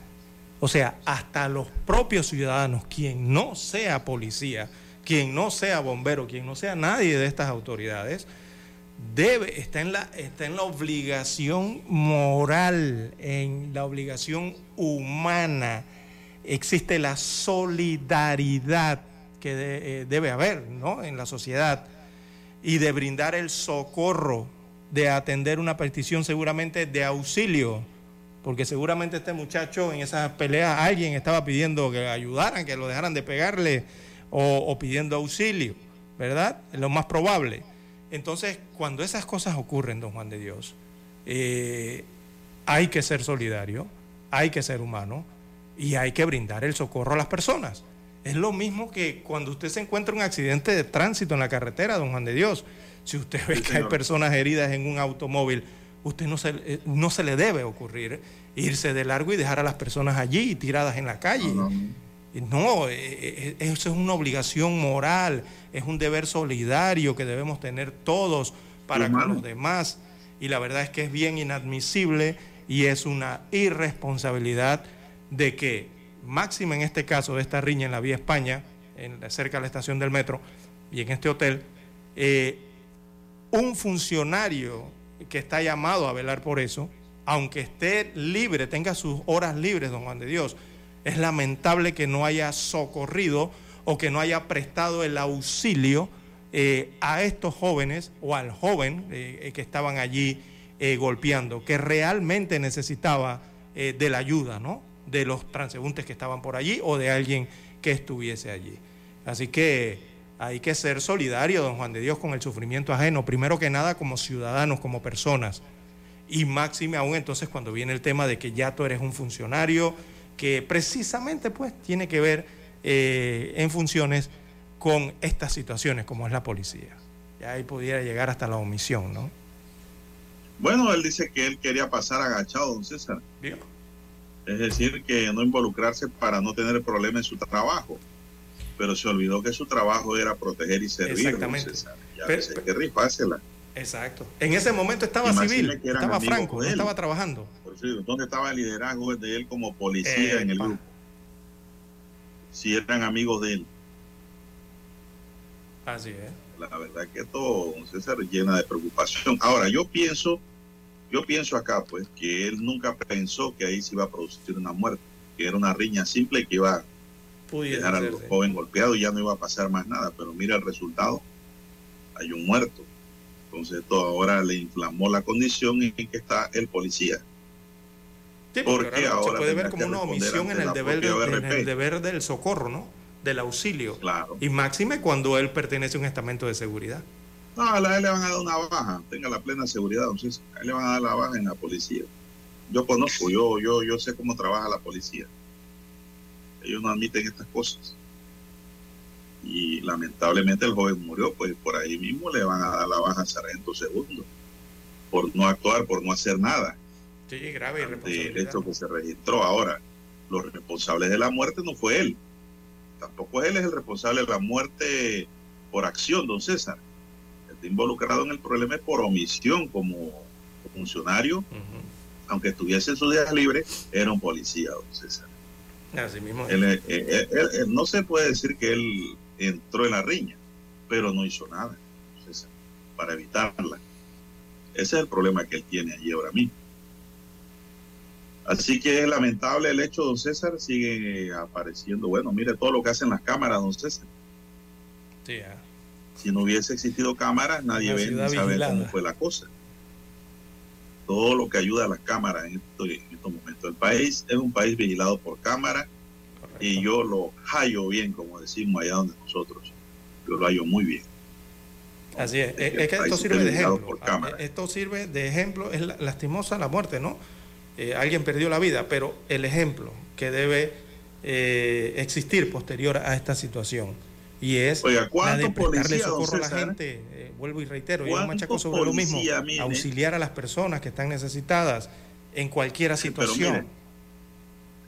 ¿Cuántos policías, don César, fuera de su servicio, en su día libre, se han enfrentado a delincuentes porque han visto robos? Que han evitado robos, han abatido a tiros con aliantes. Eh, fuera han evitado secuestros. Sí, ¿Cuántos? Muchos policías lo han hecho. Inclusive algunos han expuesto la vida. Entonces, hasta han fallecido si buscamos la historia. ¿No? Porque es un deber, ¿no, César? por eso es que digo, es que es un deber ciudadano. Primero es un deber, especial. ciudadano. Y después el no deber es el uniforme que le da el deber. Es su obligación. Exacto. Después como funcionario, exacto. Ciudadano. Un policía no es un ciudadano común y corriente para que sepan. Ah, por eso es que yo siempre digo que al policía hay que respetarle, aunque a veces hay policías que son irrespetuosos. Entonces a los irrespetuosos hay que acusarlo legalmente, no armar bronca con ellos para nada. Pero sí hay que respetar al policía porque ese es el agente de la ley. Y este policía que estaba de civil no hizo nada pues, para evitar que mataran a ese muchacho, don César. Grave, grave irresponsabilidad. Lamentable el hecho. Pero ya están determinando quiénes golpearon, no sé, todos los que están en el video que golpearon van a tener que pagar ahí los platos rotos. ¿ah? Bien, vamos a hacer una pausa, don Dani. Vamos a la pausa, don Daniel, y retornamos. 7.15. A esta hora establecemos contacto vía satélite desde Washington. Gracias a Banco Aliado. 30 años. ¿Qué quieres crear? La sección para la participación de víctimas y las reparaciones de la Corte Penal Internacional informó que recibió más de 2.000 formularios con opiniones y observaciones de víctimas, como parte del procedimiento en el que los jueces decidirán si autorizan al fiscal de la Corte, Karim Khan, avanzar con la investigación Venezuela 1. Además, anunció que ante el gran volumen de información recibida se autorizó una prórroga hasta el 20 de abril para analizar toda la documentación y que el gobierno venezolano no tendrá acceso a datos que permitan identificar a las víctimas o sus representantes. Calixto Ávila, representante en Europa de Provea, una de las organizaciones de derechos fundamentales más antiguas del país, destaca la importancia de la participación de las víctimas. Debemos esperar entonces cuál es el resultado final que tendremos disponible a partir del 20 de abril para saber cuántos individuos y cuántas familias han participado en esos 2.000 formularios y videos transmitidos por las víctimas. De todas maneras, es claro que la participación ha sido abrumadora. Marino Alvarado, coordinador de Provea, reitera que las cifras se reflejan la confianza de las víctimas hacia el trabajo de la Fiscalía del Tribunal. Hay esperanza de las víctimas para que se siga avanzando y no haya impunidad en Venezuela. A finales del mes pasado, el gobierno del presidente Nicolás Maduro señaló a la Fiscalía de la Corte Penal Internacional de cometer irregularidades y violaciones del debido proceso y la acusó de mantener vínculos probados con organizaciones no gubernamentales que han aportado información contra autoridades nacionales. Carolina Alcalde, Voz de América, Caracas. Banco Aliado, cumpliendo 30 años en el mercado, te invita a generar hasta el 3% con su cuenta Más Plus. Banco Aliado, 30 años. ¿Qué quieres crear? El reportaje internacional llegó a ustedes gracias a Banco Aliado. 30 años. ¿Qué quieres crear? Omega Estéreo, 24 horas en FM Estéreo. El Fórum de Periodistas por las Libertades de Expresión e Información invita a todos los periodistas, reporteros gráficos y caricaturistas a inscribir sus trabajos publicados en español durante el año 2022 a participar del Premio Nacional de Periodismo. Inscripciones abiertas del 13 de febrero al sábado 18 de marzo. Encuentra las bases del concurso e inscríbete en nuestra plataforma digital www.forumdeperiodistas.org. El Premio Nacional de Periodismo contará como siempre con un distinguido jurado internacional que juzgará las 12 categorías en competencia. La gala de premiación a la excelencia periodística será el jueves 18 de mayo en el Hotel Sheraton Gran Panamá. Noticiero Omega Estéreo.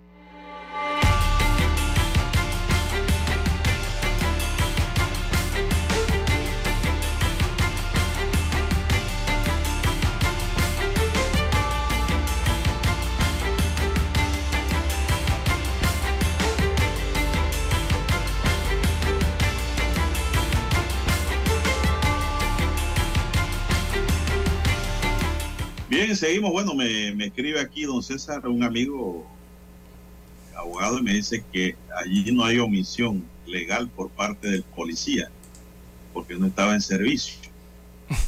Dice él, que hay una omisión ciudadana. Bueno, yo diría que allá hay una omisión, don César, moral de parte del funcionario. Correcto, sí. Una omisión moral que lo empujaba a él a hacer algo por ser policía. Y por eso yo pienso que administrativamente lo van a sancionar. Así es, son opiniones y opiniones, ¿no? Se respetan todas las opiniones. Claro, claro, está bien. Un hombre que tenía una condena de 40 años de prisión por delito de homicidio y que se mantenía prófugo fue aprendido la tarde de ayer en Colón, según información de la policía. La captura se dio cuando el sujeto se encontraba en el sector de Puerto Escondido, en Cristóbal. Trascendió que el detenido obtuvo una condena por un hecho ocurrido el 8 de mayo de 2010, en la que fallecieron dos personas. La víctima había salido a comprar unas frituras cuando fueron sorprendidos por su verdugo que lo llenaron de bala. El sospechoso quedó en manos de las autoridades competentes, don César. El hombre tenía una condena de 40 años, don César. Imagínense, andaba por ahí feliz y campante. Lo buscaron y cayó. 40 años. 40 años no se fuman en pipa. Bien. Son las 7.20 minutos. ¿Qué más Sí. tenemos? Bien, don Juan de Dios, eh, bueno, otra noticia suelta ocurrida ayer, eh, por lo menos en la experiencia. Eh, don Juan de Dios, yo, mire, yo no sé qué está pasando con la Autoridad del Tránsito y Transporte Terrestre. Eh, ayer eh, es que uno termina de comprobar que, que aquí en Panamá, yo no sé si es que esta entidad ha perdido la A de autoridad. Eh, yo no sé si es que no siguen el orden público, no hay en Panamá orden público. Mire, ya aquí cualquier cosa puede pasar, eh, porque hay, no sé, hay como una indiferencia eh, popular tremenda, ¿no? Y una permisividad del gobierno o las entidades gubernamentales eh, increíble que está ocurriendo en nuestro país. ¿Y por qué le digo esto, don Juan de Dios?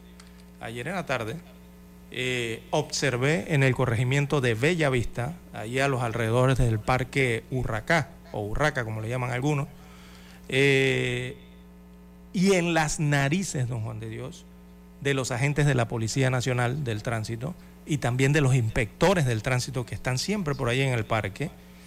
Mire, ayer había un transporte selectivo con un formato de pintura distinto al color único amarillo taxi que está regulado por las normas aquí en el país para que los vehículos del transporte selectivo de pasajeros circulen a nivel nacional. Y repito, un taxi Yo le tomé el cupo, la placa, porque hasta las placas tenía. El cupo es el RI 2581. RI 2581. Eh, y este vehículo, don Juan de Dios, andaba con un código de color distinto al amarillo, que es el regulado para los taxis y los buses colegiales aquí en nuestro país. Y son, son unos sedanes Kia, ¿verdad? Que traen unos efectos o tonalidades como perladas. Y ese que vi ayer era la tonalidad oro oscuro o, o la verde oliva, ¿no? Oscura perlada que no es la amarilla, el color amarillo taxi que está regulado aquí en el país. Y me comentan en las redes sociales, subí la fotografía y me comentan que hay varios de estos vehículos que están circulando en Ciudad de Panamá, que están prestando el servicio, tienen las placas oficiales, tienen la cinta cuadriculada en los laterales y tienen los letreros de taxis. O sea que si tienen esto es porque los autorizó la autoridad, don Juan de Dios. Entonces yo pregunto aquí, ¿Acaso la Autoridad del Tránsito Transporte Terrestre no sabe que existe el decreto 929 del 12 de octubre del 2012? ¿Cómo les dieron los permisos para circular a esos taxis? ¿Acaso no los inspeccionaron antes de entregar esos permisos? ¿Por qué la ATTT no está pendiente para que estos autos cumplan con todos los requisitos que se han estipulado en la ley, en los decretos aquí de transporte para el transporte selectivo. Oiga, a leguas se nota que esos modelos de taxis no cumplen con el color requerido. Entonces, la pregunta es cómo permiten taxis sin el color amarillo oficial. La pregunta va para la Autoridad del Tránsito y Transporte Terrestre. ¿Pero qué color eran, César? Esos son colores metálicos, pero son perlados, don Juan de Dios, que realmente no, no es el color amarillo. Son otras tonalidades de colores verde, de colores oliva, de colores, un color que le llaman golden, ¿verdad? Que es más oscuro, pero que no es amarillo. Ni el verde oliva, que no es amarillo tampoco. Entonces aquí hay un decreto que habla de que el taxi tiene que ser color amarillo taxi. Y ese color es el que usted conoce de los buses colegiales y del resto de los, de, los, de los colores que usted ha visto por años aquí que utilizan los taxis. Incluso hay hasta unos papeles amarillos, ¿no? Que forran prácticamente todo el vehículo con ese color. Eh, y ese no es el color que están utilizando estos modelos de vehículos nuevos eh, que los utilizan para transporte selectivo en la capital pero digo, que amarillo es la pregunta, eh, hay diversos tonos. Es que no es amarillo, por eso no le puedo responder, porque el color que tienen ah, no es amarillo. Porque digo, el decreto que regula la materia habla de color amarillo, entonces. Exacto, el amarillo que usted conoce, como si usted agarrara un pollito agarrara un lápiz, un pencil, eh, un lápiz eh, amarillo de estos mongol. Ese es el amarillo, ¿verdad? Que, se utiliza básicamente para los taxis. Pero esos colores perlados y metálicos y que no son amarillos son los que están circulando en estos vehículos. Ese será un amarillo piolín. No, ni si, ojalá, ojalá llegara al amarillo piolín, don Juan de Dios. Ni a eso. No llega No llega ni a eso. entonces? No, no, nada, nada de eso. Entonces, eh, eso, hay que tener cuidado, don Juan de Dios. Temas de seguridad y temas de cumplimiento de la ley. Es que el, decreto que regula la materia habla de color amarillo, nada más, don César. Exacto. Estoy viendo aquí. Pero, ¿cuál amarillo? Ese es el problema, color amarillo, dice taxi. Color amarillo taxi. ¿Cuál es ese color? Y lo mismo que los colegiales. El amarillo intenso, don Juan de Dios es un amarillo, si eso, esos colores así amarillosos, no. Una cosa es verde caña, bueno, ese es el problema, que la autoridad de tránsito no se pone los pantalones y se amarra la correa y le dice, oiga, ese no es amarillo. Claro. No te puedo dar el cupo. O ese Para dar el cupo y la placa tiene que ir a una inspección allá en Juan Díaz. ¿Cómo le entregaron estos, estas placas y permisos? Si vieron el auto. ¿Qué pasaría si un policía o un inspector para un carro y le dice, este no es el color, y le pone una boleta a don César o le llama a la grúa? Exacta, exactamente. La otra pregunta es de quién será la flota de taxi. La, la, exacto, la, la ¿De qué piquera? ¿no? La, la ruta, ¿De qué la piquera, exacto, sí. Vamos a hablar las cosas como son. También, ¿De qué eh, políticos es que lo que hay que averiguar, si eso es lo que le pregunto yo al tránsito. Bueno, se nos acabó el tiempo. Queda la pregunta allí para responder. Don Daniel Arauz Pinto nos acompañó en el tablero de controles en la mesa informativa. Les acompaña. César Lara. Y Juan de Dios Hernández.